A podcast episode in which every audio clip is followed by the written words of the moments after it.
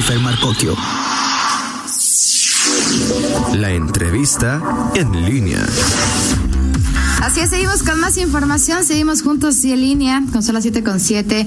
Eh, ya le hemos estado dando cuenta de todo lo que sucede a partir de eh, esta inclusión de un carril exclusivo para ciclistas en Boulevard Adolfo López Mateos. Daniel Martínez, tú te diste la vuelta por ahí en la mañana también. Así es, ahí anduve, eh, me subí a una bicicleta, empezamos ahí en Francisco Villa, recorrimos los 6 kilómetros. Está muy bien señalizado, da, da, gusto que al menos si pensaron en todos los semáforos, hay quien se puede desesperar, quien está acostumbrado a ir en la bici y pues ir a cierta velocidad constante, pero hay que acatar también como ciclistas. Hay ¿Viste que... mucho tráfico?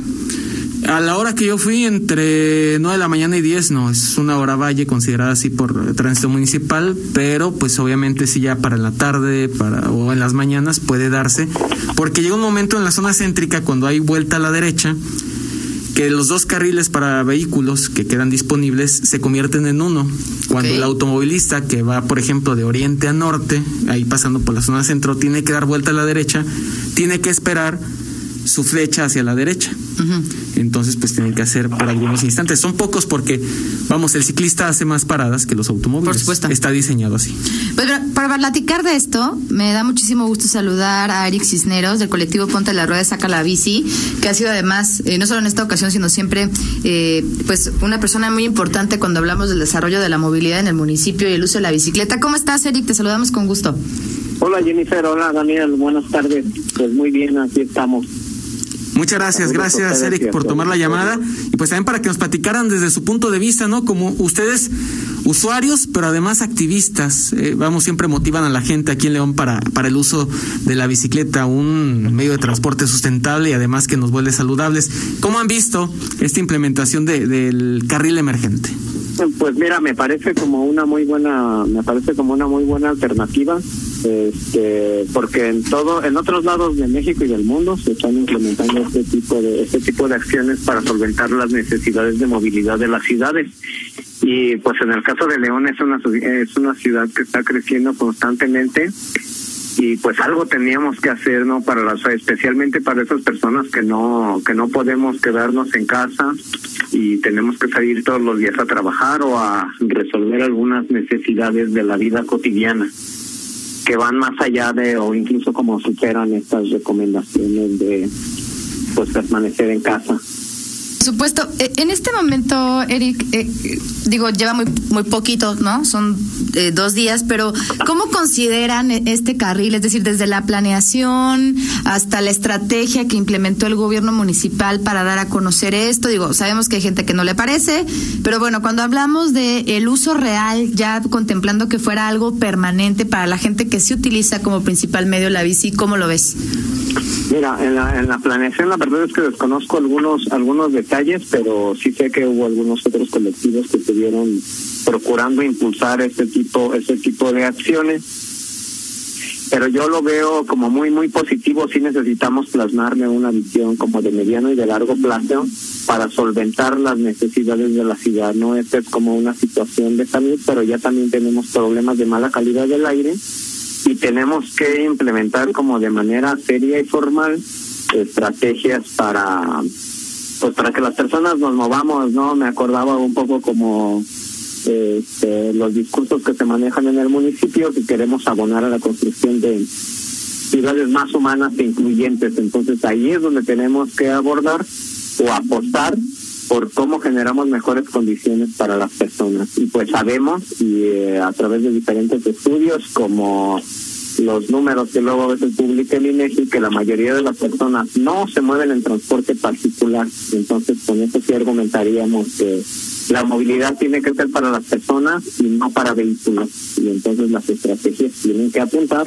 a cómo resuelves las necesidades de quienes necesitamos estar en el espacio público y no solo pues no solo vehículos pues no que de manera natural utilizan mayor espacio en el espacio mayor lugar en el espacio público pero lo que nosotros estaríamos buscando o la visión que tendríamos que tener es cómo generamos mejores condiciones para las personas que se mueven en la ciudad y ahí es donde consideramos los diferentes medios de transporte como la bicicleta.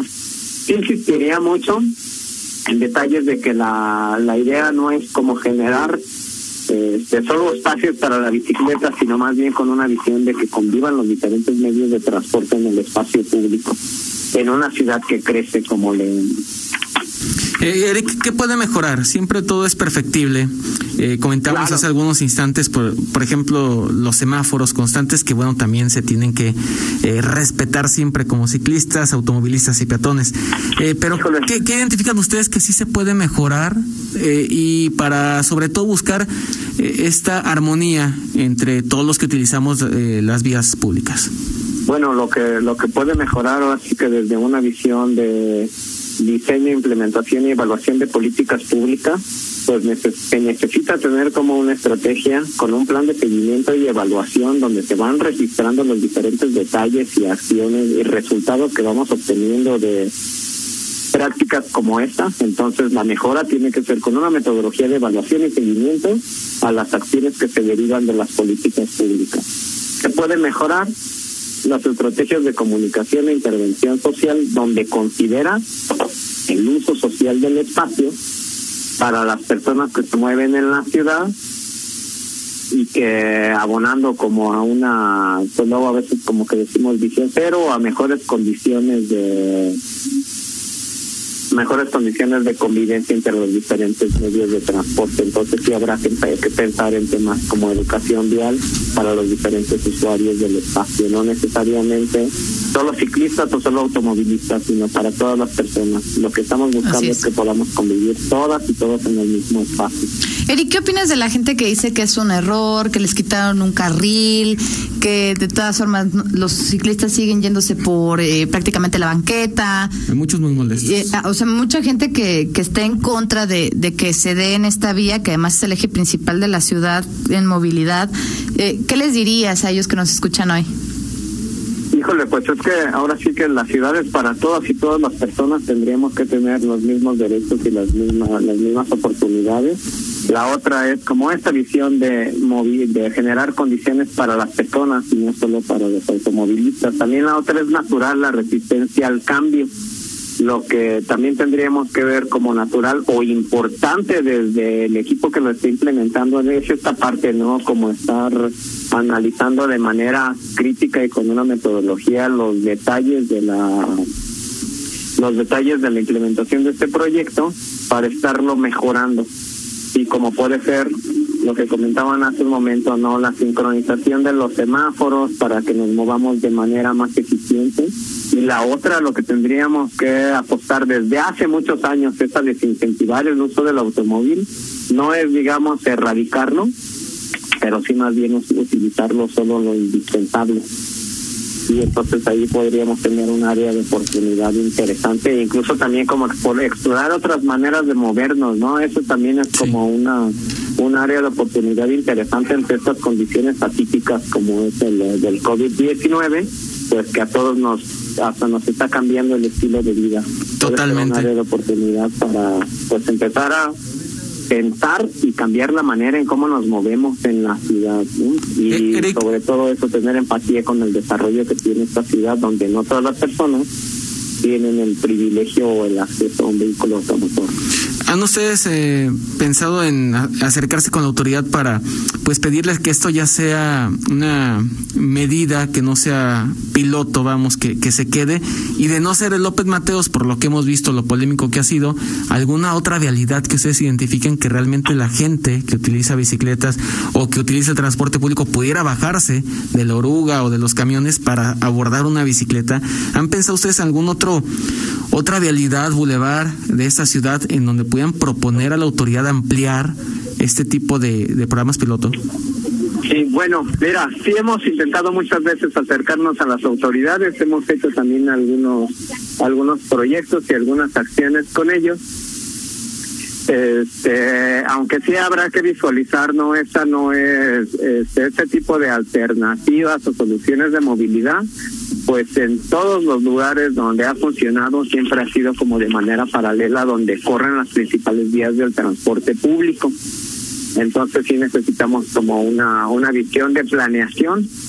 Este, no se nos de momento no se nos ocurre como alguna alguna vialidad, pero más bien lo que sí tenemos bien claro es sería muy importante mesas de trabajo en las que diferentes actores estemos involucrados de acuerdo a nuestros objetivos, por ejemplo, este, plan, movilidad, obra pública, este tránsito, donde se puedan definir diferentes alternativas para resolver problemáticas específicas, ¿no? Como este caso, ¿no? De la como este caso que necesitamos por cuestiones de prevención mantener cierta, cierta distancia a las personas que necesitamos salir a la calle a, a trabajar o a desplazarnos para traer nuestros nuestros víveres, alguna cosa para nuestras casas.